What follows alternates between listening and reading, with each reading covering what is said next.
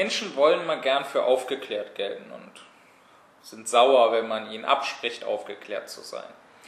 Und zumindest so weit reicht vielleicht die oberflächliche Kenntnis, dass man irgendwie gehört hat, ja, Aufklärung, das heißt irgendwie Selbstdenken, das heißt irgendwie vernünftig sein.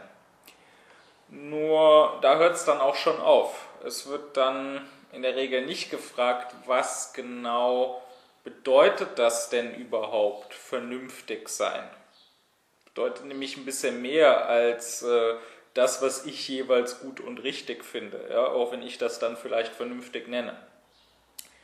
Nun, Vernunft ist, um eine Bestimmung Kants zu gebrauchen, Vernunft ist das Vermögen der Prinzipien. Das heißt, vernünftig denken heißt nach Prinzipien denken oder nach Grundsätzen, was einfach äh, die deutsche Übersetzung für Prinzipien ist. Das hat man überall dort, wo Vernunft, und zwar nur Vernunft am Werke ist, dass immer nach einem und demselben Prinzip vorgegangen werden muss. Denn die Vernunft ist mit sich immer eins. Die Vernunft kann sich nicht selbst widersprechen. Ja, Widersprüche kann es im Bereich des Unvernünftigen geben, im Empirischen. Menschen können sich selbst widersprechen, gerade weil sie vielleicht einmal vernünftig waren und es dann im anderen Fall nicht sind oder weil sie vielleicht in beiden Fällen unvernünftig sind. Dann können sie sich selbst widersprechen. Aber die Vernunft ist immer mit sich eins. Ja, in der Mathematik äh, wird das deutlich. Wenn ich sage, dass a plus a gleich 2a ist, dann muss b plus b auch 2b sein. Das kann nicht plötzlich dann 3b sein oder 5,8b oder so. Ähm, weil ich ja bei beiden Rechnungen nach demselben Prinzip verfahren muss. Das, das fordert die Vernunft schlicht von mir. Das geht nicht anders. Ich kann nicht hier einmal so rechnen und dann äh, beim nächsten Mal plötzlich ganz anders rechnen, grundlos. Und in der Mathematik sieht man das vielleicht noch eher ein, ja, weil das abstrakt ist, weil das erstmal äh, mit dem persönlichen Lebensvollzug nichts weiter zu tun hat, weil da erstmal äh, keine persönlichen Interessen dranhängen, dass jetzt dieses oder jenes bei der Aufgabe rauskommen soll. Aber sobald man das Gebiet der Mathematik verlässt, äh, wird man sehen, dass die Menschen sehr, sehr selten bis hin zu gar nicht äh, nach Grundsätzen verfahren. Wo man das sehr gut sehen kann, was ich meine, äh, das ist, denke ich, wenn man sich unseren Staat anschaut, wenn man sich unser Recht anschaut, wenn man die Gesetze anschaut.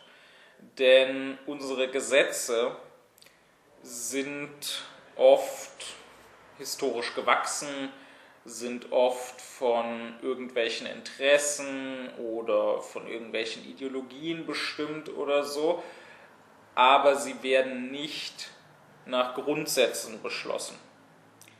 Und äh, deswegen sind sie regelmäßig voller Widersprüche. Ja, ich meine, äh, schaut man sich als ein Beispiel etwa das Wahlrecht an, dann wird man feststellen müssen, das Wahlrecht, was wir haben, ja, also jetzt mal nur die Frage behandelt, wer darf wählen und wer nicht. Äh, das Wahlrecht, was wir haben, ergibt keinen Sinn. Es gäbe mehrere mögliche Alternativen, aber das, was wir haben, dafür kann man schlicht nicht sein, wenn man irgendeinen Anspruch auf Vernünftigkeit erhebt. Ja, bei uns ist es ja so, dass äh, ab 18 jeder wählen darf und unter 18 niemand. Und darin ist keine Vernunft. Ja, da kann auch niemand irgendwelche Vernunft drin finden. Also erstmal ist ja diese Grenze 18 sowieso schon willkürlich. Ja, das äh, will jeder zugeben müssen ähm, warum nicht 17? Warum nicht schon mit 16 wählen dürfen? Ja, was ja zum Beispiel in Österreich oder in Malta so ist.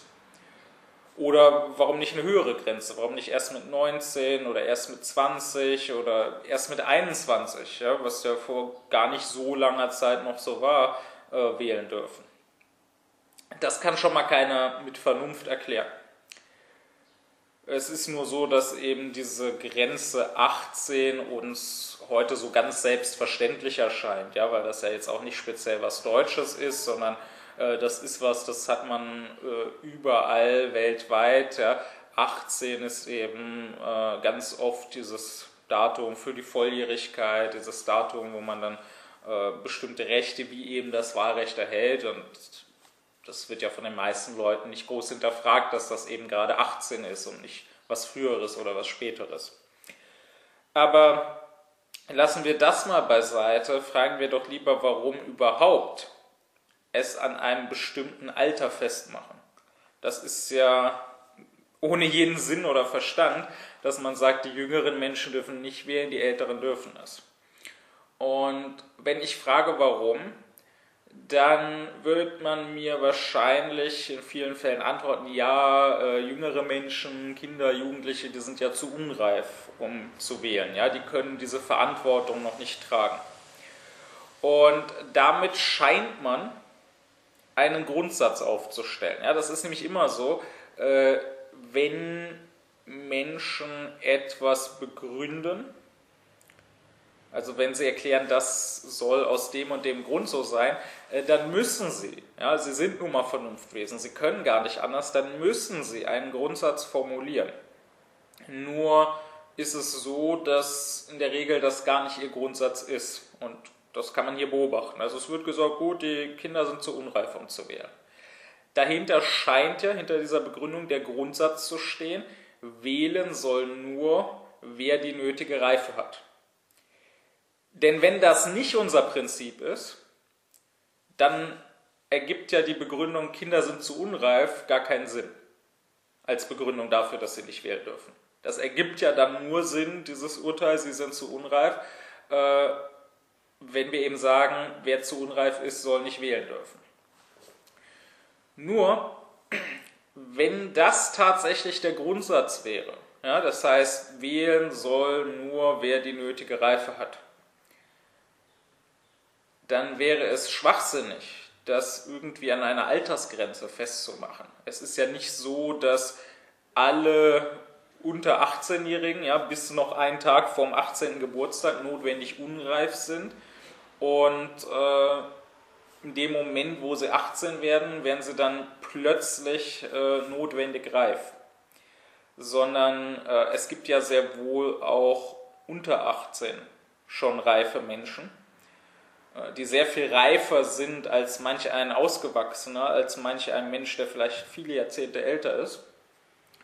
Und es gibt ja auf der anderen Seite äh, sehr wohl über 18 ja, und auch noch über 80 äh, Menschen, denen jede Reife und jedes Verantwortungsbewusstsein völlig abgeht. Ja, dem kann ja keiner sinnvollerweise widersprechen.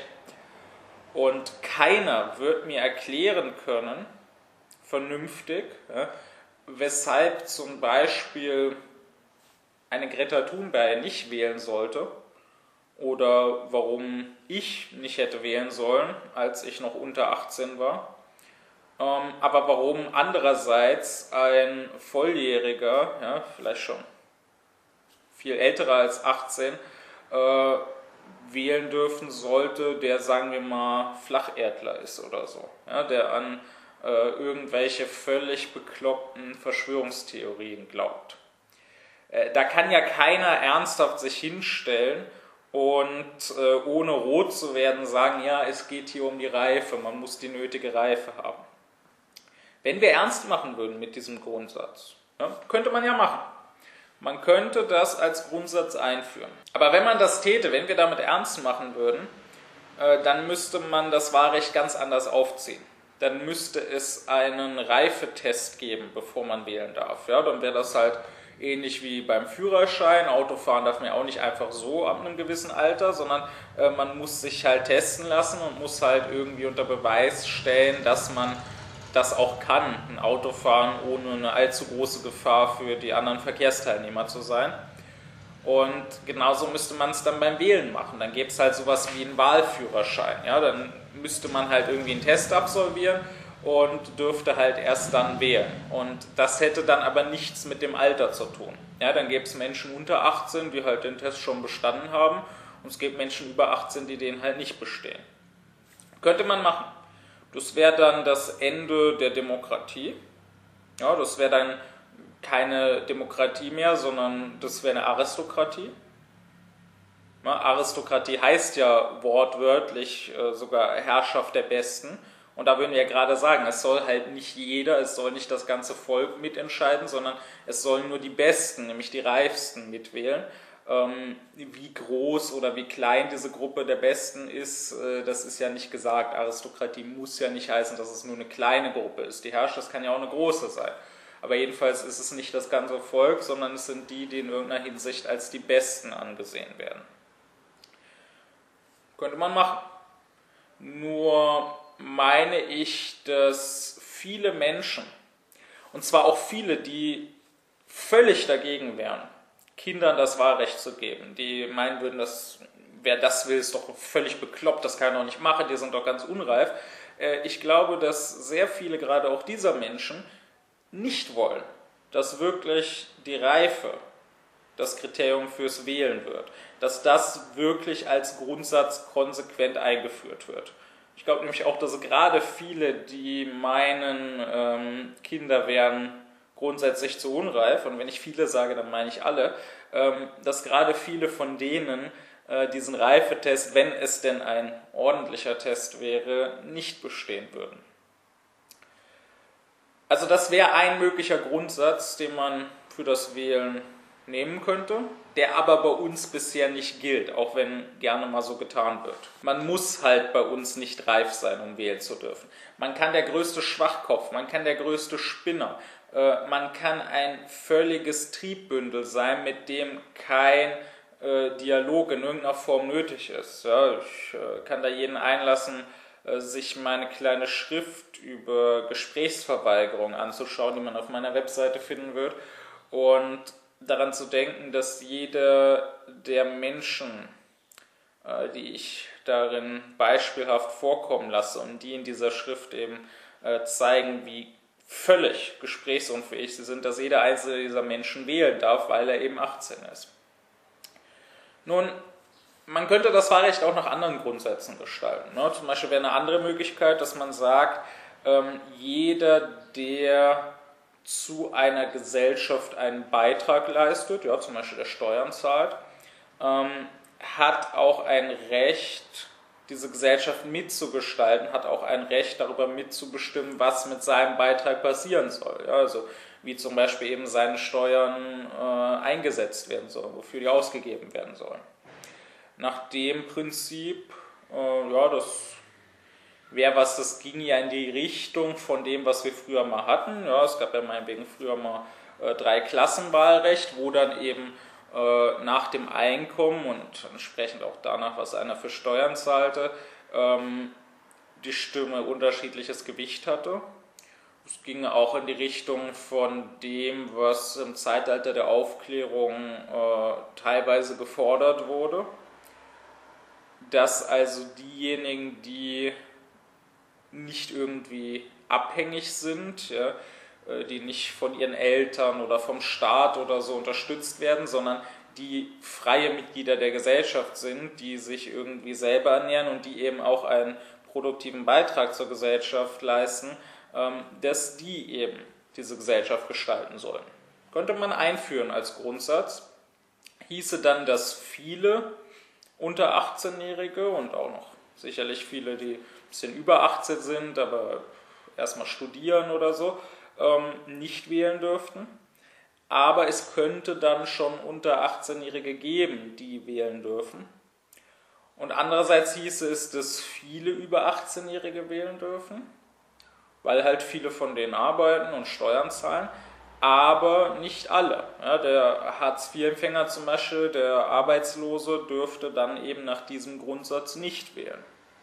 Wer es hingegen sehr wohl dürfte nach diesem Grundsatz, das ist der Ausländer, der hier lebt. Ja, weil man dann eben sagen müsste, äh, was er für eine Staatsbürgerschaft hat, ist ja gleichgültig.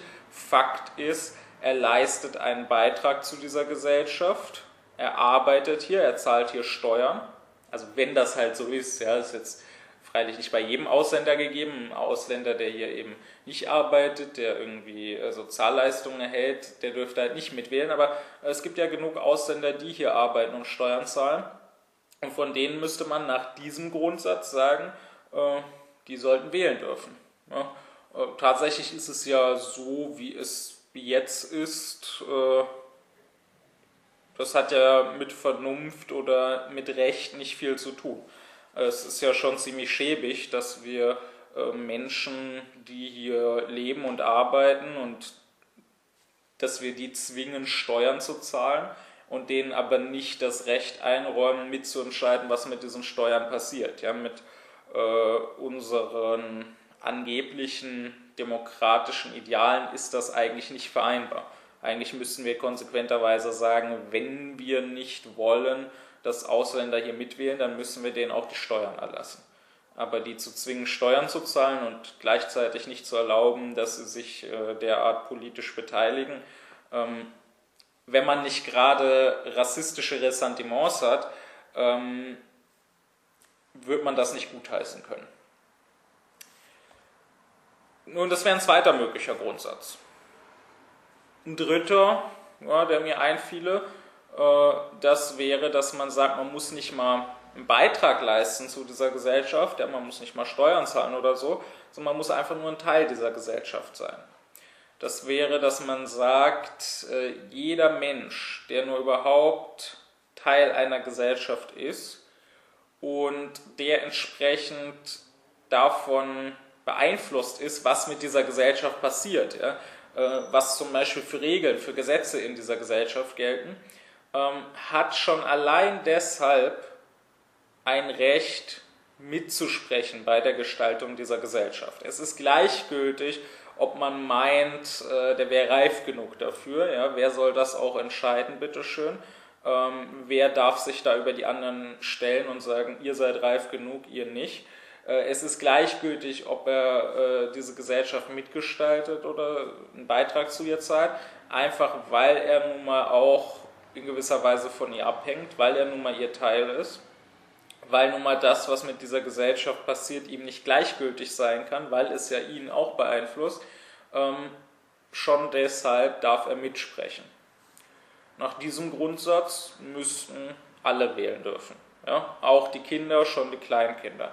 Ähm, es wäre dann einfach schlicht nicht die Frage, ob sie reif sind oder nicht. Ja? Kann sein, dass sie alle unreif sind, aber äh, man würde die einfach mitsprechen lassen, weil es sie nun mal auch angeht. Das wäre übrigens der Grundsatz, der eigentlich äh, unser Grundsatz sein müsste wenn wir es mit unseren demokratischen Idealen oder wenn wir es äh, mit, den Grund, mit dem Grundgesetz und den Werten des Grundgesetzes ernst meinten. Äh, meinen wir nicht, ja, das ist nur Zeugs, von dem wir faseln, äh, wenn es irgendwie unseren Rassismus stützt. Ja, dann sagen wir gern, ja, irgendwelche Flüchtlinge, die hierher kommen, die äh, halten ja nichts von unseren Werten und das ist doch ganz wichtig, dass wir die Werte unseres Grundgesetzes verteidigen. Aber tatsächlich meinen wir das ja gar nicht ernst. Aber wenn wir damit ernst machen würden, wenn wir wirklich meinen würden, ähm, jeder Mensch ist gleich, jeder Mensch hat eine, ja schon allein durch sein Menschsein, hat eine unantastbare Würde und genau deshalb soll Demokratie sein. Genau deshalb soll nicht irgendwie ein einzelner Autokrat oder eine noch so kleine oder große Aristokratie herrschen, sondern weil kein Mensch besser ist als der andere, weil jeder gleich ist und die gleiche Würde hat, hat auch jeder ein Recht auf Mitsprache in der Gesellschaft, in der er lebt und muss sich eben nicht vorher beweisen, ja, muss nicht vorher irgendwie nachweisen, dass er äh, meinetwegen genug Steuern zahlt oder reif genug ist oder so, sondern es reicht schon, dass er überhaupt Mensch ist. Das ist Teil seiner Menschenwürde, dass er mitreden darf. Wenn wir damit ernst machen würden, dann müssten wir jeden wählen lassen. Ja, das sind jetzt so drei äh, mögliche Grundsätze. Ja, äh, sage nicht, dass das alle sind, die denkbar sind. Ja, das kann ja jeder selber nachdenken. Vielleicht fallen wem noch weitere mögliche Grundsätze ein. Ähm, das wären halt drei Beispiele. Aber was halt auf jeden Fall nicht möglich ist, wenn man, wohlgemerkt, wenn man vernünftig sein will, äh, das ist halt zu sagen, alle unter 18 dürfen nicht wählen, alle über 18 dürfen wählen. Denn wie will man das begründen? Das, das kann man nicht begründen. Beziehungsweise wenn man versucht, das zu begründen, äh, dann wird man sich notwendig auf einen Grundsatz berufen, ähm, der damit aber gar nicht umgesetzt ist. Ja, wenn man versucht, das zu begründen, zum Beispiel damit, dass man sagt, die unter 18 sind zu unreif, Reife ist aber bei uns nicht das Kriterium. Sonst würde man nicht diese äh, völlig willkürliche Altersgrenze setzen, sonst würde man halt irgendwie einen Test durchführen. Wie reif ist derjenige, der da wählen will? Und deswegen gilt hier, ich kann jemanden ernst nehmen, der sagt, es soll an der Reife hängen oder ähm, es soll daran hängen, dass jemand Steuern zahlt oder es soll einfach nur daran hängen, dass jemand Teil dieser Gesellschaft ist. Das sind alles Positionen, die ein Mensch vertreten könnte. Und wenn ein Mensch eine dieser Positionen vertritt, dann kann ich ihn respektieren, dann kann ich ihn ernst nehmen. Auch dann, wenn ich vielleicht dieser Position widerspreche, wenn ich vielleicht sage, äh, den Grundsatz halte ich für verkehrt, ich bin eher für einen anderen Grundsatz, ähm, so kann ich doch diesen Menschen ernst nehmen, weil er einen Grundsatz vertritt und ich kann mit ihm ernsthaft diskutieren. Hingegen, wer keinen Grundsatz vertritt, ja, wer einfach der Meinung ist, das, was wir jetzt haben, das ist gut und richtig so, der ist gar nicht ernst zu nehmen. Und mit dem ist auch nicht weiter zu diskutieren. Der hat ja keine irgendwie diskussionswürdige Meinung. Ja? Der hat ja keine Meinung, die auf irgendwas gegründet ist, sondern er hat einfach nur das, eine bloße Meinung und nicht mehr. Und ähm, entsprechend ist er ganz sicher kein aufgeklärter Mensch, ist er ganz sicher niemand, der selber denkt, sondern steht unter fremder Leitung. Ja, nimmt das wahrscheinlich einfach so hin. Ja, kennt das nicht anders, ist damit aufgewachsen. Ja, ab 18 darf man halt wählen. Ja, ist überall so, nicht nur in Deutschland. Gut, das so durchs Leben zu gehen, das so hinzunehmen, macht mich aber nicht gerade zu einem aufgeklärten Menschen. Oder, ja, ich habe jetzt über das Wahlrecht recht ausführlich gesprochen, aber ähm, es ist ja bei anderen Gesetzen nicht anders. Ja, zum Beispiel, warum ist bei uns Inzest verboten, aber zum Beispiel Homosexualität erlaubt? Ja, das äh, wiederum, das ergibt ja keinerlei Sinn und das kann mir auch niemand äh, sinnvoll begründen. Ja, ich meine, ähm, es mag äh, gegen Inzest gewisse Vorbehalte geben, es mag Leute geben, die sagen, das finde ich eklig. Nur so eine Befindlichkeit kann ja nicht Grundlage eines Gesetzes sein, beziehungsweise wenn sie das sein sollte, wenn wir wirklich sagen würden, äh, es soll was verboten werden, nur weil manche das eklig finden, äh, dann müsste man eben auch Homosexualität verbieten nach diesem Grundsatz, weil das auch Leute eklig finden. Ja, oder Klar könnte man zum Grundsatz machen, dass man sagt, der Staat soll irgendwie, was weiß ich, biblische Gebote durchsetzen. Ja? Äh, da ist Inzest verboten, deswegen soll der Staat das verbieten. Aber wiederum, dann müsste man eben auch Homosexualität verbieten. Gut, jetzt ist es so, dass auch hier wieder, wenn ich frage, warum soll das verboten sein, äh, man mir das begründen wird und dass man nicht anders kann, als sich damit scheinbar auf einen Grundsatz zu berufen. Man wird wahrscheinlich sagen, ja, äh, beim Inzest, da können aber äh, behinderte Kinder bei rauskommen. Und wenn ich mit dieser Begründung für ein Inzestverbot bin, dann stelle ich ja damit den Grundsatz auf, es soll keine behinderten Kinder geben. Der Staat soll möglichst verhindern, dass behinderte Kinder geboren werden. Und gut, das ist ein Grundsatz, den man haben kann. Das ist ein Grundsatz, der einen zum Faschisten macht. Ja? Ähm, das ist ja genau das, was Faschismus ausmacht. Äh, Faschismus sagt halt, es sollen alle Menschen gleich sein. Äh, es darf niemand irgendwie abweichen. Ja? Es darf keine äh, entarteten, degenerierten Elemente geben, sondern der Volkskörper muss ja reingehalten werden und deswegen darf es zum Beispiel Behinderte nicht geben. Ja, äh, das ist ja, weshalb äh, die Nazis ihr Euthanasieprogramm hatten zum Beispiel. Ähm, das heißt, das ist halt dann eben Faschismus. Aber klar, kann man ja vertreten, man kann ja Faschist sein, warum nicht? Nur äh, erstens wäre es schön, wenn man dann äh, dazu stehen würde. Das tun die Leute halt sehr selten. Die sind im Gegenteil äh, empört, wenn man ihre Grundsätze äh, als das erkennt und als das benennt, was sie nun mal sind.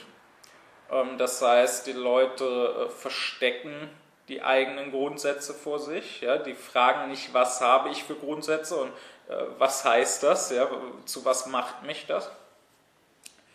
Zum anderen aber ist es so, ähm, wenn man tatsächlich diesen faschistischen Grundsatz haben will, dann kann man damit trotzdem nicht für die Gesetzeslage sein, die wir jetzt gerade haben. Ähm, einerseits ist es nämlich so, dass ja behinderte Kinder nicht nur aus inzestuösen Verbindungen hervorgehen, sondern äh, zu denen kann es ja auch auf andere Weise kommen.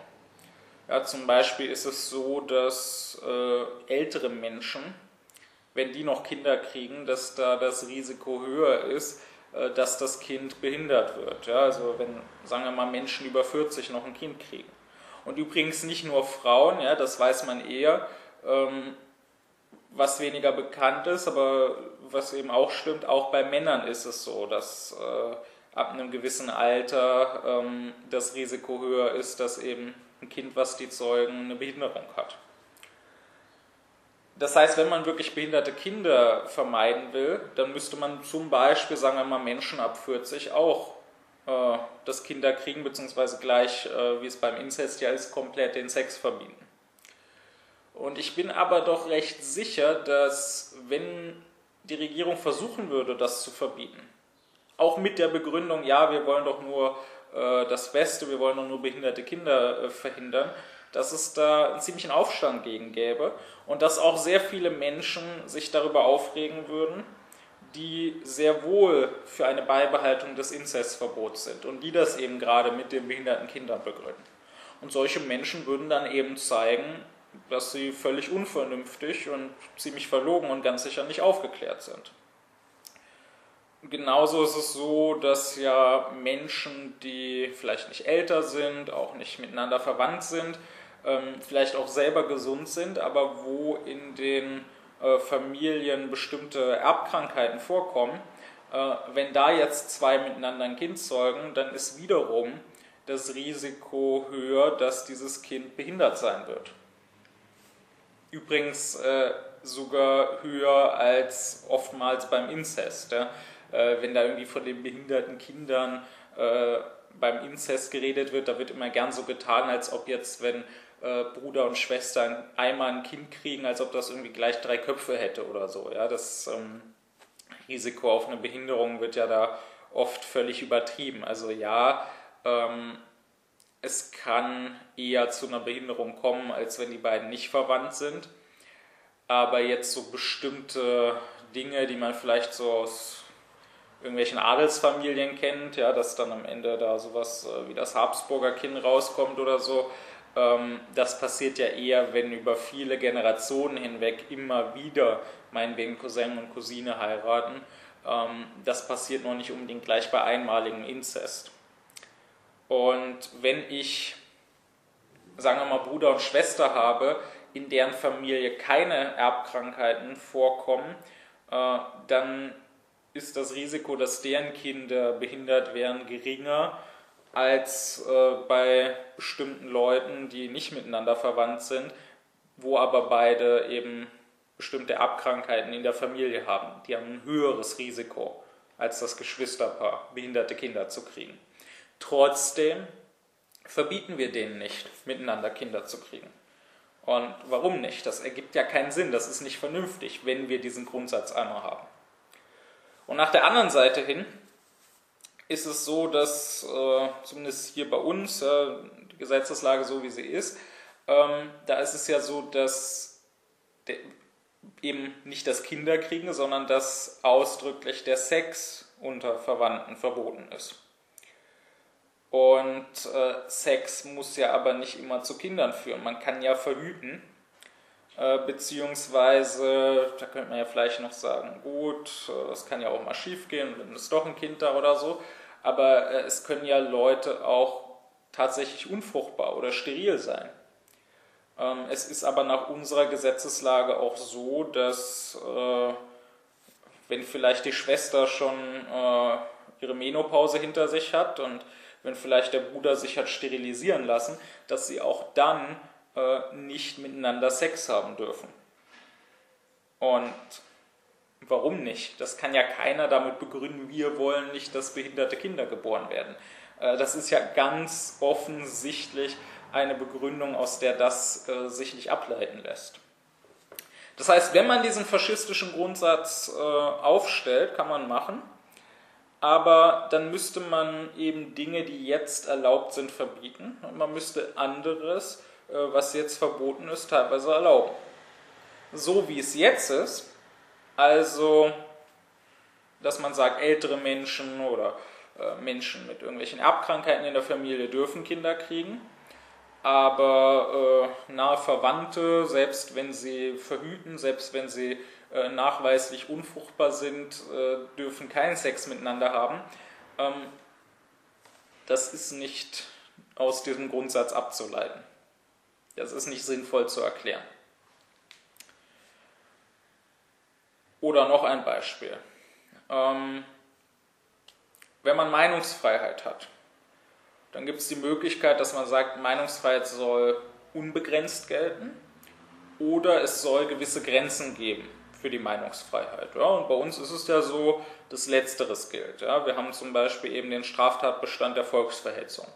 Es ist zwar nahezu unmöglich, dafür verurteilt zu werden, also das muss man schon wirklich wollen, ja, wenn man es äh, nicht gerade aktiv darauf anlegt, äh, kann man äh, sehr wohl das Volk verhetzen, man kann äh, den menschenfeindlichsten, äh, rassistischsten Müll von sich geben, ohne wegen Volksverhetzung belangt zu werden. Aber wir haben so einen Straftatbestand. Und ähm, unter anderem ist ja zum Beispiel bei uns sowas wie Holocaustleugnung verboten. Wo ich doch aber frage, warum ist das verboten? Und sagen wir mal zum Beispiel Klimawandelleugnung nicht.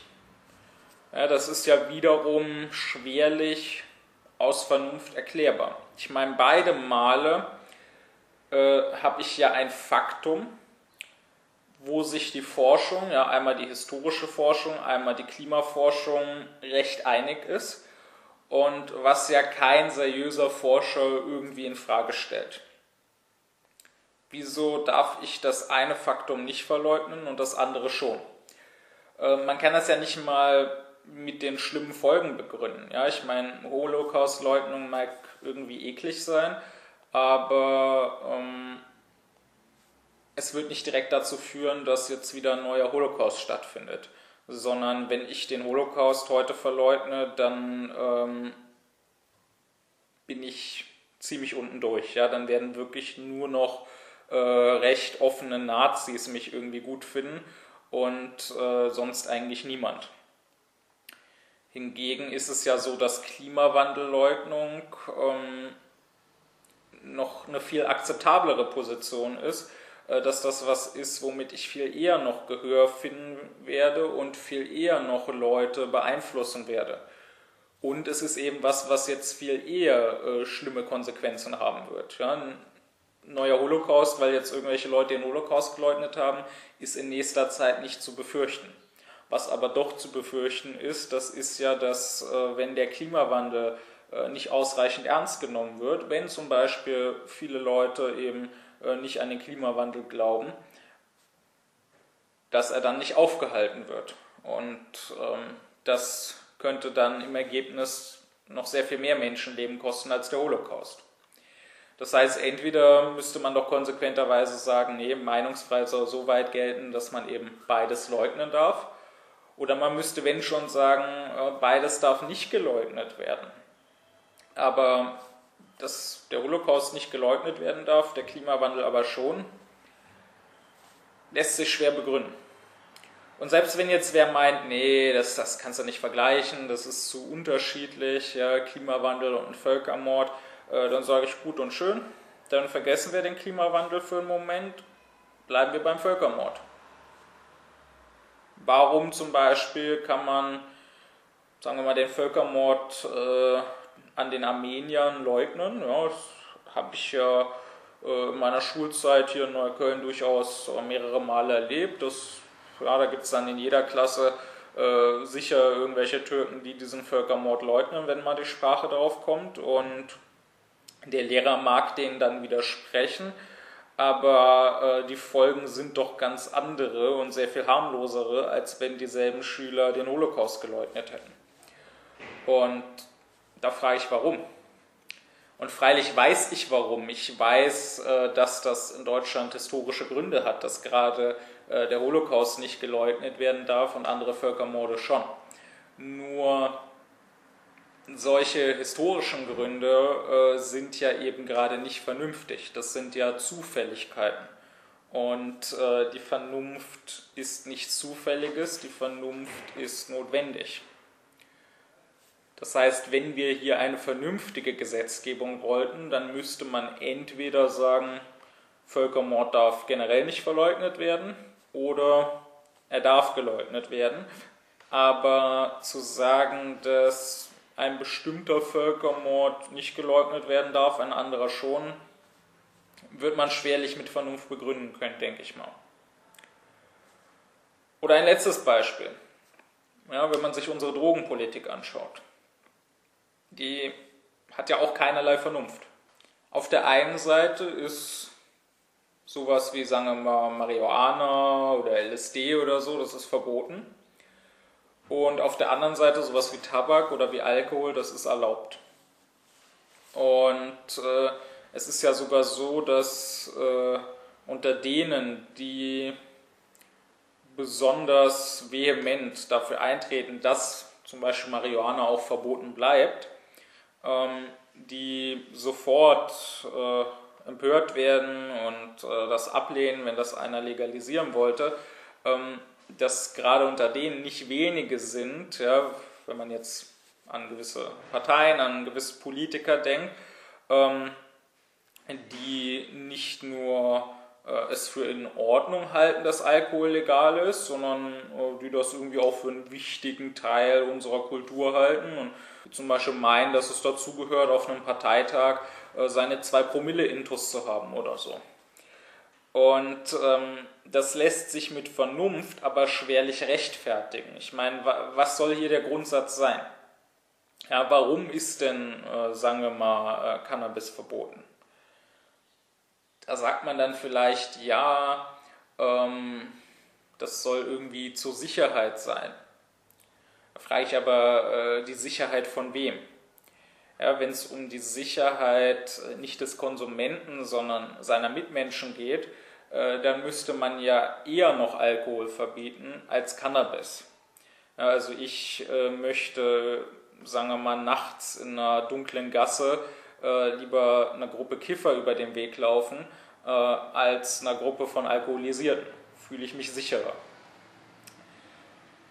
Wenn man dagegen sagt, ähm, es geht um die Sicherheit des Konsumenten selber, ja, man kann ja da süchtig werden, man kann sich ja selber damit kaputt machen mit den Drogen und das soll der Staat verhindern. Ähm, dann formuliert man damit einen Grundsatz, dem man jetzt zustimmen kann oder den man ablehnen kann. Ja, man könnte ja sagen auch, nee, äh, von dem Grundsatz halte ich nichts. Ich meine, dass der Staat ähm, nicht die Aufgabe hat, die Menschen vor sich selbst zu schützen. Ja, deswegen äh, verbietet der Staat ja auch den Menschen nicht den Selbstmord oder so oder die Selbstverstümmelung, das, das muss halt jeder selber wissen.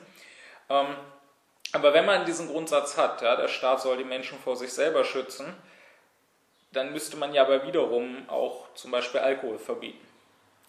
Ja, von Alkohol kann man ja auch abhängig werden und ähm, Alkohol kann ja auch massive Schäden anrichten. Ja, schadet auch nicht nur irgendwie einem kleinen Teil, ja, sondern äh, macht den ganzen Körper kaputt. Und es ist schlechterdings nicht zu begründen, äh, weshalb in einem Staat, wo Cannabis illegal ist, Alkohol legal sein soll. Ja, wiederum, es, man kann sich das erklären, warum das so ist, ja, wie das historisch so gekommen ist.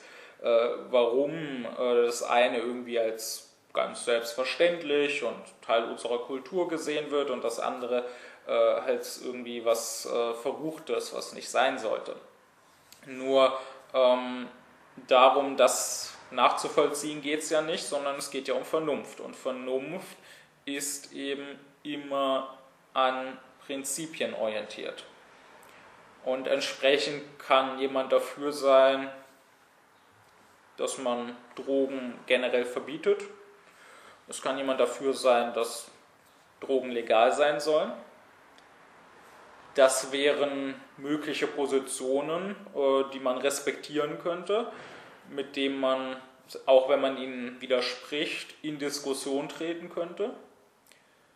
Aber wenn jemand sagt, Alkohol soll legal sein, Cannabis nicht, vor dem habe ich keinen Respekt, den nehme ich nicht ernst, das ist kein vernünftiger Mensch, sondern das ist offensichtlich jemand, der unter fremder Leitung steht, äh, der schlicht einfach das annimmt, was er halt so kennt, ja, das als selbstverständlich hinnimmt, womit er so aufgewachsen ist, der da einfach seine Vorurteile lebt und der das eben nicht weiter hinterfragt und der nicht selber einen irgendwie konsequenten Grundsatz aufstellen kann, nachdem zum Beispiel die, die Drogengesetzgebung eben funktionieren sollte.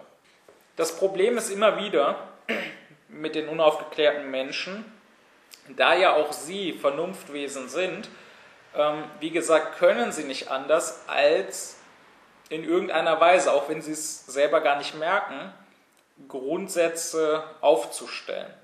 Aber Zugleich haben sie keine Grundsätze. Deswegen handeln sie inkonsequent. Deswegen ergeben ihre Meinungen, wenn man sie ein bisschen genauer anschaut, keinen Sinn. Deswegen widersprechen die sich.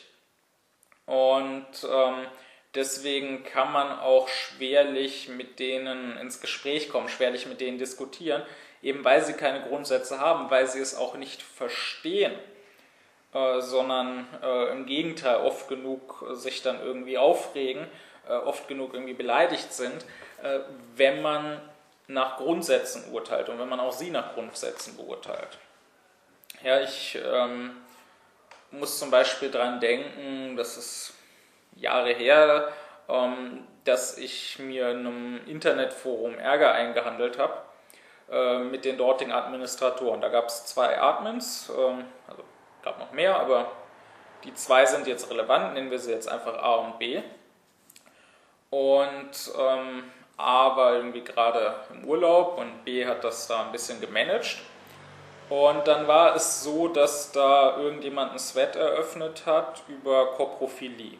Das ist, wenn Menschen Kot sexuell erregend finden, wenn die sich irgendwie damit einschmieren oder das vielleicht sogar essen oder so ähm, was man jetzt nicht teilen muss, diesen Fetisch, ja, was man nicht appetitlich finden muss, aber äh, kann man ja mal drüber reden, wenn einem danach ist, warum nicht.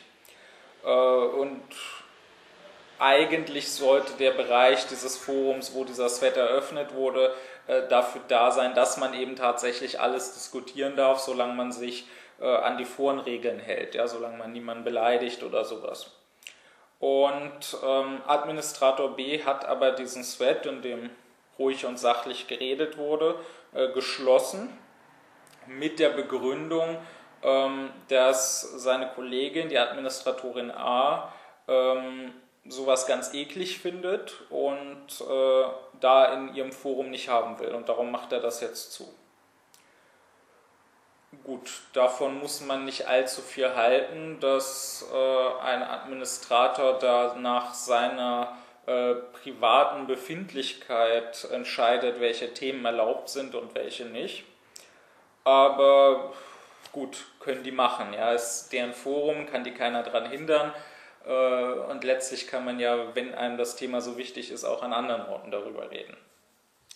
Nur war es so, dass dann ähm, fast zeitgleich, nur ein paar Tage später oder so, äh, ein anderer Thread eröffnet wurde, der jetzt damit gar nichts zu tun hatte, wo jemand äh, sich übelst rassistisch geäußert hat, ja, wo jemand ähm, gemeint hat, also der Sweat-Ersteller selber, äh, dass man Afrika wieder kolonialisieren sollte, ja, wo der da irgendwie ein 10-, 20-seitiges Pamphlet verfasst hat, wie das ablaufen sollte. Ja, man sollte da nach der Doktrin der absoluten Härte, wie er das genannt hat, vorgehen. Ja, äh, man sollte alle Imame und Dorfältesten zur Kooperation zwingen und wenn sie nicht kooperieren wollen, öffentlich hinrichten und so weiter. Ähm, also das ging schon über so ein bisschen äh, gewöhnlichen Pegida-Stammtisch-Rassismus hinaus. Und ähm, das wurde aber stehen gelassen. Ja, das wurde nicht gelöscht, äh, der Thread wurde offen gelassen. Und da haben sich einige Leute bei den Administratoren beschwert, meinten, wieso löscht ihr das nicht? Ja, wieso äh, wird dieser User, der das gepostet hat, äh, nicht verwarnt oder gleich gebannt oder so? Ähm, die aber ließen das halt offen und meinten, ja, man muss doch äh, über alles reden, ja, man muss doch äh, verschiedene Meinungen, äh, die kann man ja nicht einfach so rauswerfen, sondern man muss doch mit denen diskutieren. Und ähm, ich habe dann dort in dem Thread äh, unter anderem mal die Frage gestellt, warum äh, hat eigentlich die Administratorin A ein größeres Problem mit Koprophilie, also mit einem harmlosen Fetisch, der sie ja letztlich nichts angeht, sie muss ja nicht dabei mitmachen, ähm, als mit Völkermord und Rassismus. Und auf diese Frage hin ähm, bekam ich dann eben Ärger, ja, bekam ich dann eine Verwarnung, ähm, hat mich dann diese Administratorin A angeschrieben, ja, ich habe das jetzt gar nicht gelesen, ja, war auch toll äh, dabei, dieses Detail, aber das ist ja typisch für die Unaufgeklärtheit, dass sie sich nicht um Anschauung bemüht, dass sie gar nicht so genau hinschaut und gar nicht guckt, ich will erstmal verstehen, womit ich es zu tun habe. Ich will mich erstmal in die Lage versetzen, das beurteilen zu können, sondern dass die einfach sofort draufhaut. Ich habe das jetzt gar nicht gelesen, aber das, was du da schreibst, das ist eine ganz unfaire Unterstellung, das wird Konsequenzen haben. Was sie nicht bemerkt hat, was der, das war eine ganz unaufgeklärte, mit der nicht weiter zu reden war, äh, was der auch unmöglich äh, deutlich zu machen war, ist, wenn ihr jemand unterstellt hat, dass sie äh, ein größeres Problem mit Koprophilie als mit Völkermord hat, dann war das ja nicht ich, sondern dann war das ihr Kollege Administrator B. Das heißt, wenn sie irgendjemanden gerne verwarnen oder aus ihrem Forum schmeißen wollte, dann hätte sie den rausschmeißen sollen, was sie freilich nicht getan hat. Nur, ähm, wie gesagt, das wäre ihr unmöglich, äh, es wäre unmöglich gewesen, ihr das irgendwie begreiflich zu machen. Ja? Äh, sowohl sie als auch der andere Administrator hätten sich da dann nur weiter aufgeregt. Was? Was unterstellst du denn jetzt? Das hat er doch nie gesagt. Doch hat er. Denn in dem Moment, wo er den Koprophilie-Thread geschlossen hat mit der Begründung, Administratorin A will dieses Thema hier nicht im Forum haben, das stört sie, darum schließe ich das. Stellt er ja, ob er es will oder nicht, einen Grundsatz auf. Nämlich den Grundsatz, alles das, woran sich Administratorin A stört, soll hier im Forum nicht beredet werden. Denn wenn das nicht der Grundsatz ist, wenn das nicht immer, in jedem Fall, bei jedem Thema gilt, dann ergibt es ja keinen Sinn, dass jetzt mit dieser Begründung gerade dieser eine Sweat geschlossen wird. Dann muss ja noch was anderes sein an dem Sweat. Ja? Meinetwegen äh, könnte er dann sagen, sowohl A als auch ich, B, äh, finden dieses Thema nicht gut. Und nur wenn wir beide es nicht gut finden, dann wird es geschlossen oder so. Ja? Also dann müsste noch was dazukommen. Aber wenn er wirklich sagt, es wird geschlossen, weil A das nicht mag dieses Thema. Dann sagt er damit, alles, was A nicht mag, äh, sollte geschlossen werden. Alles andere ist schlechterdings unvernünftig und nicht zu erklären. Wenn er aber sagt, ich schließe jetzt diesen Thread, weil A das hier im Forum nicht haben will.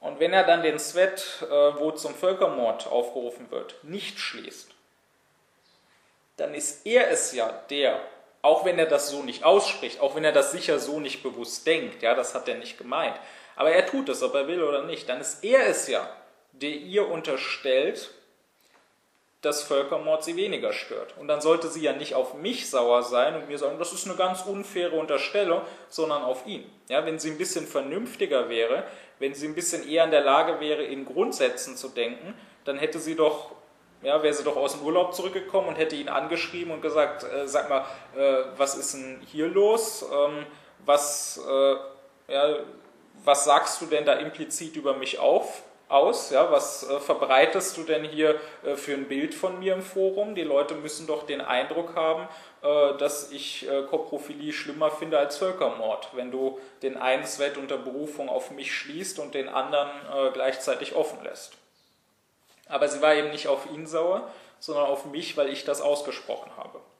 Und das ist ganz typisch, weil eben die Unaufgeklärten so äh, schlechterdings unfähig sind, in Grundsätzen zu denken, ähm, kriegen die das selber nicht mit und können sich dann leicht aufregen, wenn ein anderer nur äh, die Grundsätze benennt, die da nun mal am Werke sind.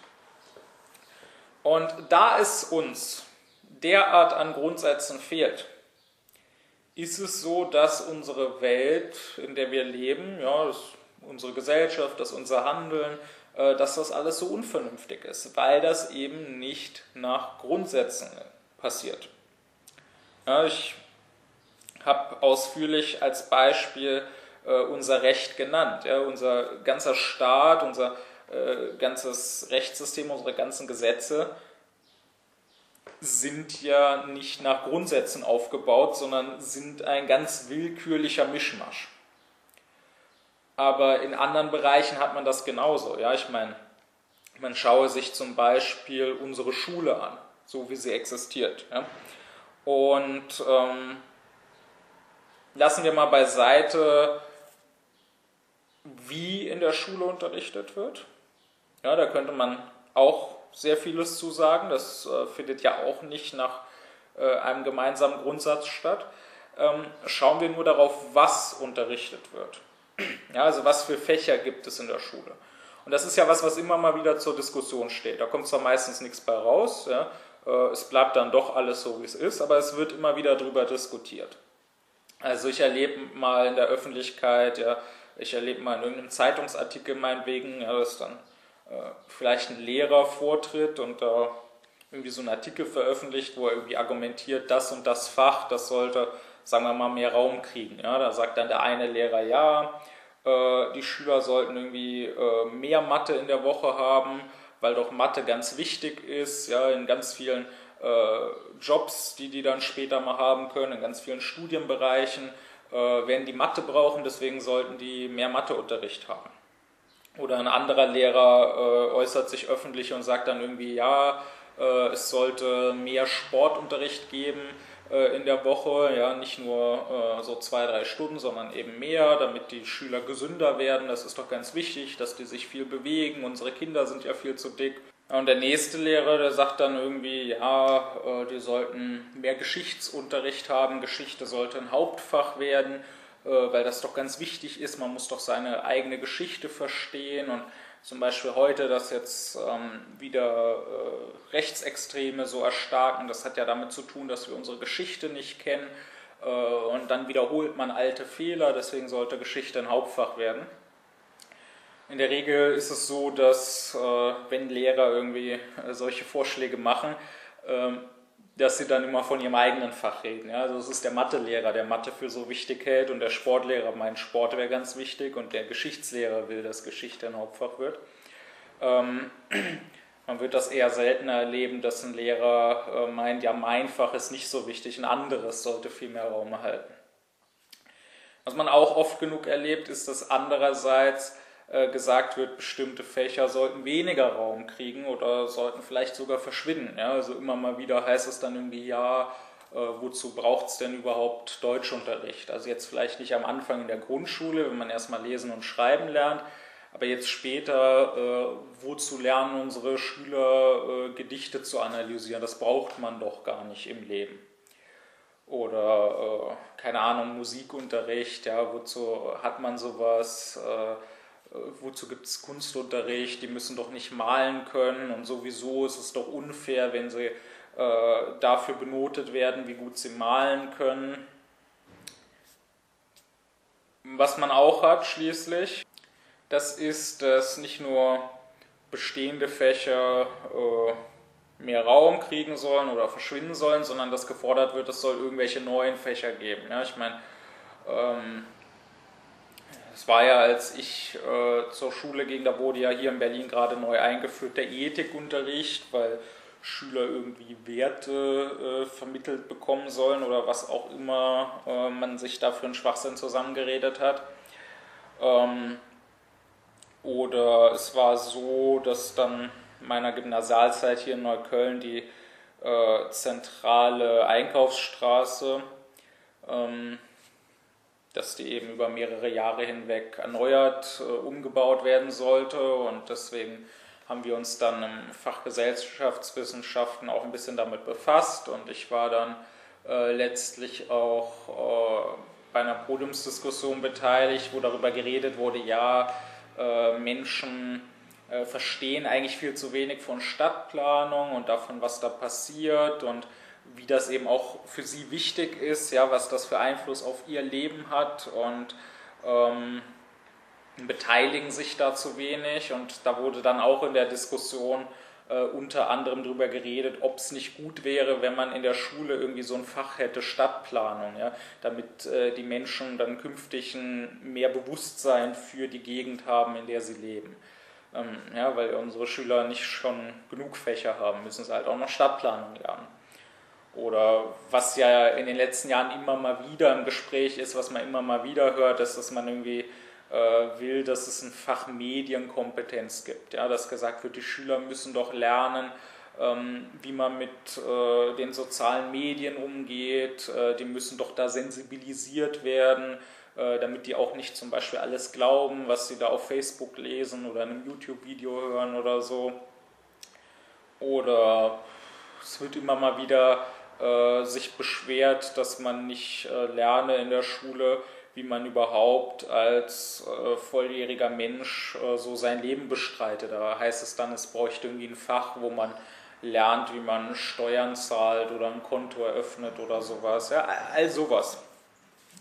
Und das Ding ist bei all diesen Sachen, ja, äh, wenn eben da so ein neues Fach angeregt wird oder ein bestehendes Fach in Frage gestellt wird oder gefordert wird, dass ein bestehendes Fach irgendwie mehr Bedeutung bekommt, ähm, das sind dann immer so isolierte Meinungen. Da wird dann meist nur auf dieses jeweilige Fach geschaut, ja, da wird gar nicht das große Ganze äh, angeguckt, da wird gar nicht gefragt, was soll überhaupt die Schule erreichen, ja, was ist überhaupt äh, das Ausbildungsziel, das Bildungsziel, das Erziehungsziel da. Und ähm, das sind immer so einzelne, irgendwie leer in der Luft schwebende Meinungen. Ja, wo, wie gesagt, auch gerne mal persönliche Interessen reinspielen, ja, wo dann jeder Lehrer meinetwegen gerade sein Fach irgendwie für das Wichtige hält, was irgendwie äh, mehr Bedeutung bekommen sollte. Und was aber man niemals erlebt, ist, dass das mal aus einem Grundsatz abgeleitet wird. Dass man überhaupt mal einen Grundsatz aufstellt, wofür ist die Schule denn da? Und so ein Grundsatz besteht ja bei uns auch tatsächlich nicht. Ja, unsere Schule und entsprechend deshalb auch die Fächer, die da unterrichtet werden. Äh, das ist ja auch so ein historisch gewachsener Mischmasch. Ja, da spielt ja verschiedenstes mit rein. Ja, teilweise ähm, ist es so, dass wir sagen, die Schule soll irgendwie Allgemeinbildung vermitteln, was immer das ist.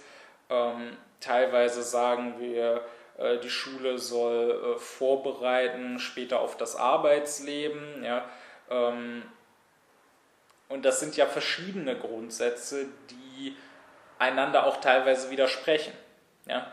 Ähm, ich meine, wenn wir aufs Arbeitsleben vorbereitet werden sollen, dann kann eben so eine Frage aufkommen wie, wozu muss ich denn äh, lernen, im Deutschunterricht Gedichte zu interpretieren oder wozu habe ich Lateinunterricht oder so. In den meisten Jobs werde ich das nie brauchen.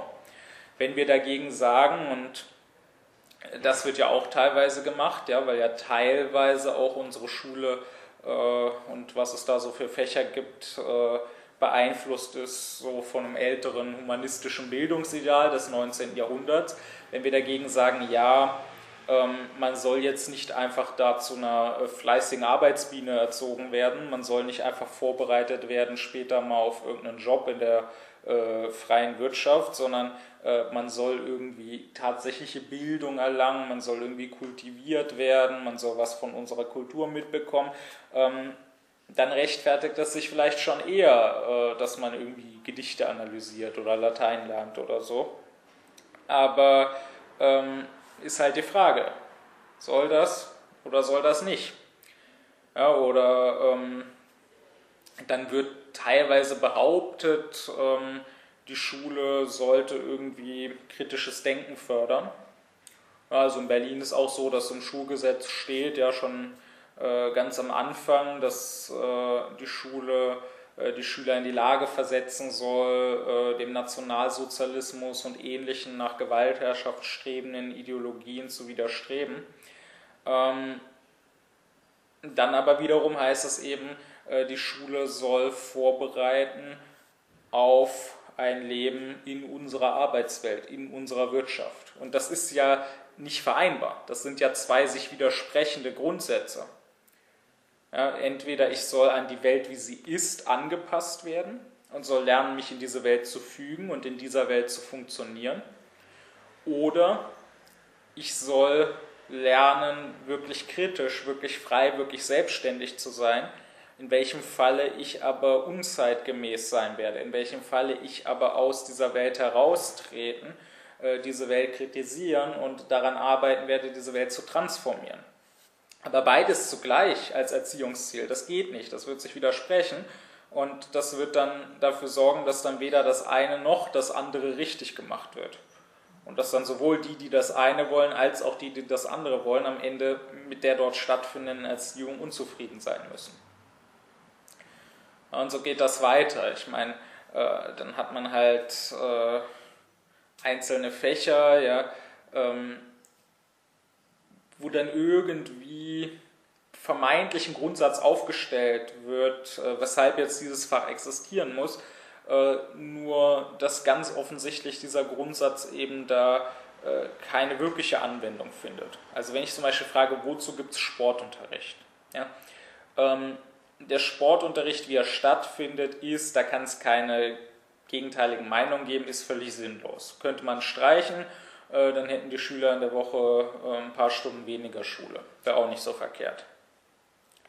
Jetzt ist es so, dass viele da behaupten werden, ja, ähm, der Sportunterricht, der ist ganz wichtig äh, für die Gesundheit. Ja, unsere Kinder bewegen sich eh schon viel zu wenig, ja, sitzen ja den ganzen Tag nur vorm Computer, werden dick, ja, das ist gut, wenn die ein bisschen Bewegung kriegen.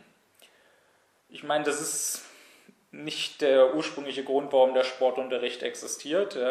Äh, da ging es eigentlich äh, ursprünglich eher mal um militärischen Drill. Ja. Da wurden die schon in der Schule auf Soldatentum vorbereitet, als das so eingeführt wurde mit dem ganzen Turnen und so. Ähm, es ist dann eben jetzt heute so, dass das äh, nachträglich mit unserer heutigen Gesundheits-Fitness-Ideologie aufgeladen wird, aber meinetwegen. Nur, wenn das jetzt der Grundsatz ist, die Schule soll nicht einfach nur bestimmte Kenntnisse vermitteln, sondern die Schule soll dafür sorgen, dass unsere Kinder gesund leben. Dann wäre doch erstens mal zu bemerken, ähm, dafür gibt es zu wenig Sportunterricht. Ja, also bei mir war es so, kann jetzt in anderen Bundesländern vielleicht ein bisschen anders sein, bei mir war es so, ich hatte drei Stunden Sport die Woche. Wenn jetzt wirklich ein Kind sich sonst nicht weiter bewegt, wenn jetzt wirklich ein Kind fett ist, den ganzen Tag nur vorm Fernseher sitzt, äh, wenn ich das jetzt drei Stunden die Woche zwinge, ein bisschen in der Halle im Kreis zu rennen und ein bisschen Völkerball zu spielen, das macht keinen Unterschied. Ja, die drei Stunden kann ich auch weglassen. Wenn wir das wirklich ernst meinten äh, mit der Gesundheit, dann müssten wir den Sportunterricht sehr weit ausweiten. Ja, dann müsste das jeden Tag stattfinden. Ähm, was dann aber freilich auf Kosten anderer Fächer ginge. Ich kann nicht sagen, es geht in der Schule um Gesundheit und Vermittlung von Kultur und Vorbereitung auf den äh, Arbeitsmarkt und so weiter und so fort. Ja, ich muss da mich schon irgendwie entscheiden, was ist mir letztendlich wichtig, weil sonst wird alles am Ende ein bisschen gemacht und nichts richtig, wie es halt jetzt gerade der Fall ist. Also erstmal müsste ich den Sportunterricht ausweiten. Zweitens, ähm, das ist ja nur unsere moderne Fitness- und Sportideologie, die da spricht. Ähm, das, was da äh, im Sportunterricht gemacht wird, das ist ja nicht sonderlich gesund. Ähm, keiner wird jetzt gesünder, weil er ein bisschen im Kreis rennt oder ein bisschen Bockspringen macht oder so. Es ist ja so, dass diese Ideologie meint, ja, Bewegung ist was ganz Wichtiges, Bewegung ist ganz gesund, aber Tatsache ist doch, und um das zu bemerken, muss man nicht mal viel Ahnung haben, sondern das ergibt sich einfach aus der Vernunft. Tatsache ist doch, man kann sich körperfreundlich und man kann sich körperunfreundlich bewegen.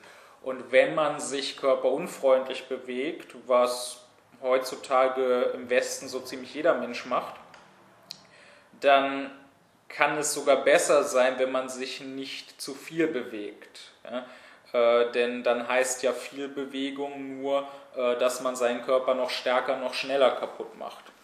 Das heißt, wenn schon, äh, sollte es dann nicht einen Sportunterricht geben, sondern einen Bewegungsunterricht, wo die Schüler nicht einfach gezwungen werden, sich viel zu bewegen und sich damit noch mehr kaputt zu machen, ähm, sondern wo sie lernen, sich überhaupt erstmal körperfreundlich zu bewegen.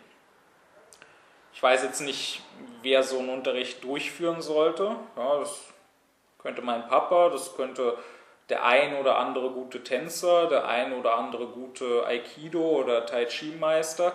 Äh, für einen flächendeckenden Unterricht in ganz Deutschland, glaube ich, würde da das Personal fehlen. Ähm, andererseits, wenn ich mir angucke, was wir jetzt so an Fächern haben, ähm, es ist ja eh kein Kriterium, was irgendwo eine Rolle spielt, dass der Lehrer das, was er unterrichtet, auch tatsächlich unterrichten können muss.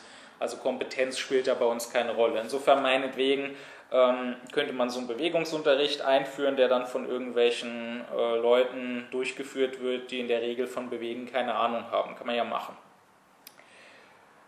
Äh, das wäre eins. Was man auch, wenn begründet wird, ja, Sportunterricht ist ganz wichtig, da geht es doch um die Gesundheit, was man dann auch sagen könnte, wäre, ähm, warum denn nur dieser Aspekt der Gesundheit. Ja, wenn wir wirklich wollen, dass unsere Kinder gesünder leben, ähm, warum zum Beispiel äh, soll dann die Schule irgendwie mit denen Sport machen?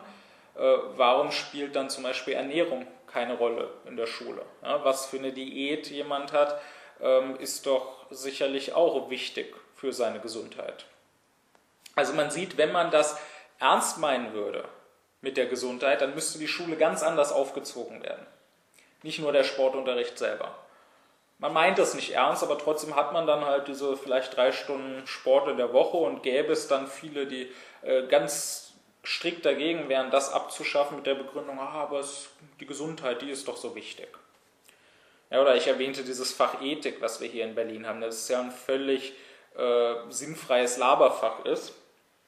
Und da ist ja die Begründung, ja, äh, die Schüler, die sollen ja irgendwie Werte vermittelt bekommen. Ja?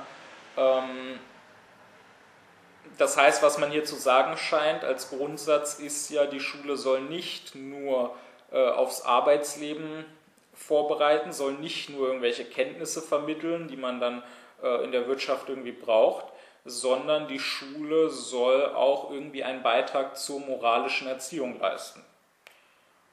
Ob man das jetzt gut findet oder nicht, ähm, muss an der Stelle nicht diskutiert werden, aber sagen wir mal, man nimmt diesen Grundsatz an. Ähm, dann aber ist es doch so, dass der Ethikunterricht, wie er stattfindet, äh, das nicht leistet und auch nicht leisten kann. Ich meine, der Ethikunterricht bei mir ist halt so aus, dass dann halt irgendwelche äh, Themen, ja, dann ging es halt mal irgendwie um Mobbing oder äh, um Liebe und Sexualität oder Todesstrafe, ja, nein, ja, äh, halt solche Themen. Äh, die wurden dann da halt irgendwie zur Debatte gestellt. Ja. Äh, dann gab es halt ein bisschen Streit in der Klasse und äh, hinterher war jeder so doof wie vorher auch. Ja. Ist ja nicht so, dass da irgendwer dann seine Meinung geändert hätte. Und es ist vor allem auch nicht so, äh, anders als jetzt sagen wir mal in einem Fach wie Mathe oder Erdkunde, äh, dass es überhaupt eine richtige Antwort gegeben hätte, dass es überhaupt äh, eine Meinung gegeben hätte, ähm, die der Lehrer unterrichtet hätte. Ja? In Geografie, äh, da bringt der Lehrer halt bei, ja, weiß ich nicht, äh, Hauptstadt von Großbritannien ist London. Und wenn ich im Test London schreibe, dann ist das richtig und wenn ich Paris schreibe, dann ist das falsch.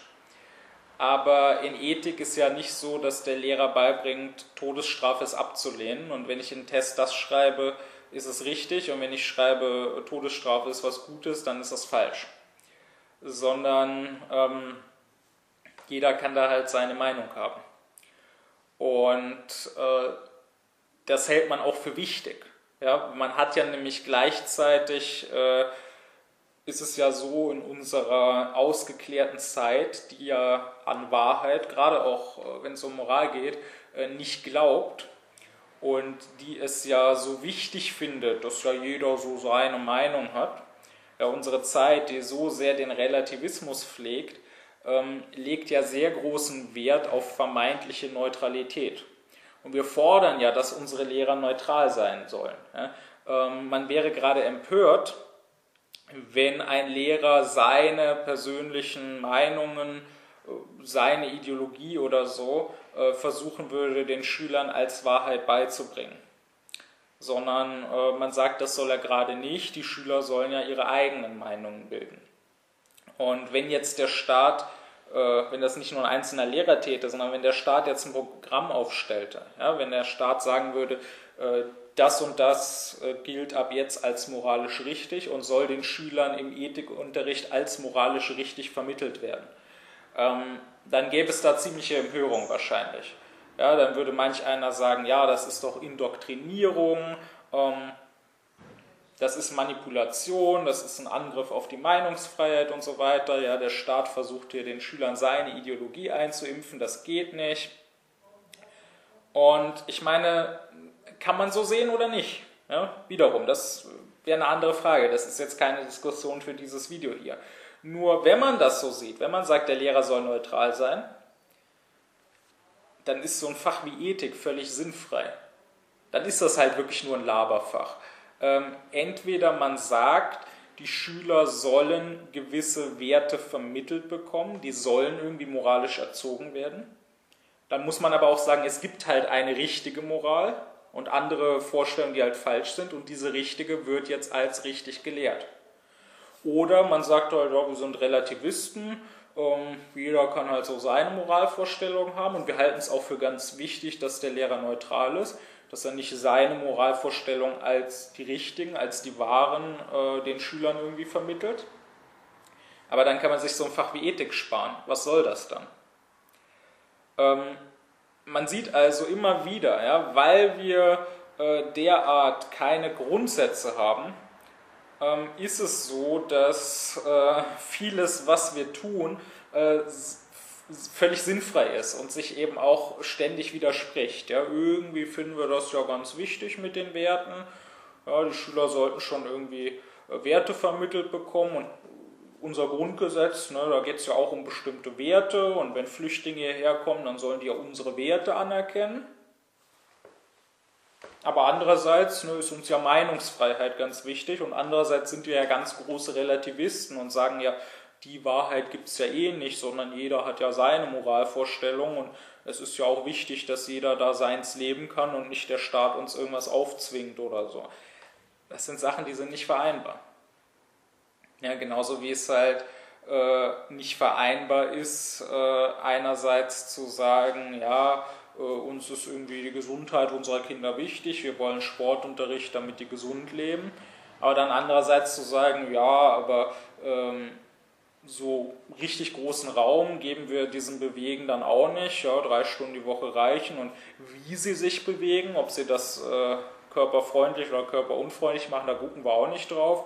Und andere Aspekte der Gesundheit, ja, wie so meinetwegen ähm, sich ernähren, ja, oder auch andere Sachen, dass wir denen mal beibringen, irgendwie, äh, wie man gesund durch den Alltag kommt, ja, äh, dass wir denen ähm, beibringen, sich, weiß ich nicht, regelmäßig die Hände zu waschen oder so.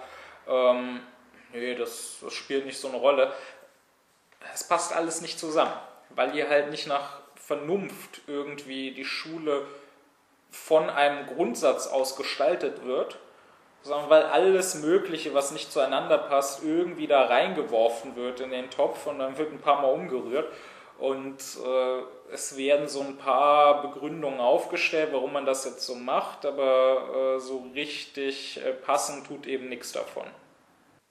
Und zuletzt will ich sagen, es ist eben nicht nur bei unseren Gesetzen oder bei einer Institution wie der Schule so, äh, sondern das ist eben auch bei den einzelnen Menschen so. Das ist da so, äh, wenn man sich anschaut, wie verhalten die sich in ihrem Alltag. Auch da gehen sie nicht nach Grundsätzen vor. Ich meine, bleiben wir doch beim Thema der Erziehung. Es ist ja nicht nur die Schule, die nicht nach Grundsätzen verfährt in der Erziehung, es sind auch die einzelnen Eltern. Ja, ich meine, wer setzt sich denn, wenn er ein Kind bekommt oder bevor er ein Kind bekommt, wirklich hin und fragt sich, was eigentlich soll meine Rolle sein als Vater oder Mutter? Ähm, wozu eigentlich will ich das Kind erziehen? Ja? Äh, will ich meinetwegen das Kind zu einer kleinen Kopie meiner selbst machen? Will ich, dass das Kind meinen Lebensentwurf weiterlebt? Äh, will ich das Kind anpassen an diese Welt? Will ich äh, dem Kind äh, beibringen, äh, sich an die hier geltenden Normen zu halten, hier irgendwie hineinzupassen und nicht anzuecken, äh, später mal irgendwie erfolgreich zu sein in der Wirtschaft, wie wir sie haben. Will ich mein Kind erziehen im Sinne irgendeines Kultes, ja, zu einem braven, frommen Anhänger dieses Kultus? Ähm, will ich mein Kind zur Freiheit erziehen? Will ich die freie Entfaltung seiner Persönlichkeit unterstützen? Ähm, das ist ja nichts, was jetzt vorher wirklich durchdacht wird, äh, dass ich da irgendwie meine Entscheidung treffe, das und das äh, will ich und dass ich dann danach irgendwie mir bewusst Grundsätze für die Erziehung aufstelle. Das passiert ja nicht. Sondern was passiert, ist ja das völlig planlos, äh, ja, Kind ist halt da und dann macht man halt irgendwas mit dem. Ja? Also klar, man füttert es irgendwie, man beschafft dem irgendwie Kleidung äh, und die Hälfte der Zeit ist es dann irgendwie da, ja, läuft dann halt irgendwie durch die Wohnung, spielt dann halt irgendwie, nervt mich vielleicht und ich weiß nichts damit anzufangen und möchte eigentlich in Ruhe gelassen werden. Und zwischendurch äh, belästige ich dann das Kind mit irgendwelchen Erziehungsmaßnahmen. Ja? Also, äh, wenn ich selber irgendwie Kultist bin, dann sage ich vielleicht irgendwie, äh, ja, du musst jetzt, jetzt ist Sonntag, du musst jetzt mitkommen in die Kirche oder so. Ähm, es ist aber nicht so, ja, jetzt in den meisten Familien, dass ich jetzt grundsätzlich eine konsequente kultistische Erziehung machen werde, dass ich jetzt äh, konsequent äh, dem Kind äh, die Bibel nahebringen werde oder so. Ja? Oder ich werde halt zwischendurch mal irgendwie was machen, wovon ich meine, dass das irgendwie für die Gesundheit des Kindes da ist. Ja? Ähm, ich werde halt irgendwie mal sagen, nee, du hattest jetzt schon äh, heute ein Stück Schokolade, heute kriegst du keine Schokolade mehr, isst doch erstmal den Apfel. Ähm, werde aber nicht grundsätzlich mich darum kümmern, dass mein Kind irgendwie gesund ist, dass mein Kind ein gesundes Leben führt. Ja? Äh, also das meiste, was Eltern so machen, diesem, ja, das Großteil von diesem Erziehungsfürlefanz. Ich äh, wurde ja glücklicherweise weitgehend davon verschont, als ich aufwuchs, aber ich konnte das ja bei Freunden mitbekommen. Ja, das ist dann eben, wenn man da war, hieß so, ihr habt jetzt äh, eine halbe Stunde Computer gespielt, ähm, das reicht jetzt, jetzt müsst ihr auch mal rausgehen. Ähm, ja, eine, ja, das ist so klassische deutsche Mutteraktion, sowas. Ja.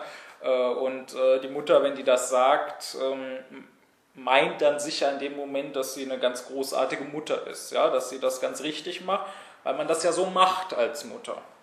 Nur da spielt sie ja nur eine Rolle. Das ist ja was, worüber ich schon sprach. Äh, das ist ja nicht etwas, was jetzt aus einem wirklichen Grundsatz folgt. Ich meine, was soll hier der Grundsatz sein? Klar, ähm, wenn man die Eltern dann fragt, was soll sowas? Ja? Ähm, wieso macht ihr sowas? Eurem kleinen Kind meinetwegen sagen, du musst jetzt erst einen Apfel essen, bevor du ein Eis kriegst oder so. Dann werden die sagen, ja, das ist für die Gesundheit. Nur äh, das ist nicht ihr wirklicher Erziehungsgrundsatz. Ich will, dass mein Kind gesund ist. Das müssten sie dann ja viel konsequenter verfolgen. Ich meine, gut, sie lassen das Kind dann halt nicht ständig irgendwie Süßkram essen, ja, Schokolade oder Bonbons oder so, weil sie mal gehört haben, das ist ungesund und weil sie mal gehört haben, gute Eltern äh, verbieten das mal. Aber wenn sie wirklich äh, Ungesundes vom Kind fernhalten wollten, wieso zum Beispiel kaufen sie dann Essen im Supermarkt? Ja, wieso äh, kaufen Sie kein Bioessen für das Kind? Oder wieso ist es so, schon bei ganz kleinen Kindern, die noch nicht mal sprechen können, dass die Wasser aus einer Plastikflasche zu trinken kriegen, ohne dass die Eltern irgendwas sich dabei denken? Äh, das ist ja wohl nicht gesünder als so eine Schokolade. Das ist ja wohl eher schädlicher. Ich meine, das kann ja auch jeder schmecken, wenn er aus so einer Plastikflasche trinkt. Das schmeckt nach Plastik, weil da nun mal kleine Partikel sich immer wieder ablösen und dann in dem Wasser mit, äh, mit rumschwimmen. Oder ähm, überhaupt, wenn mir doch die Gesundheit meines Kindes so wichtig ist, wieso ist sie das denn?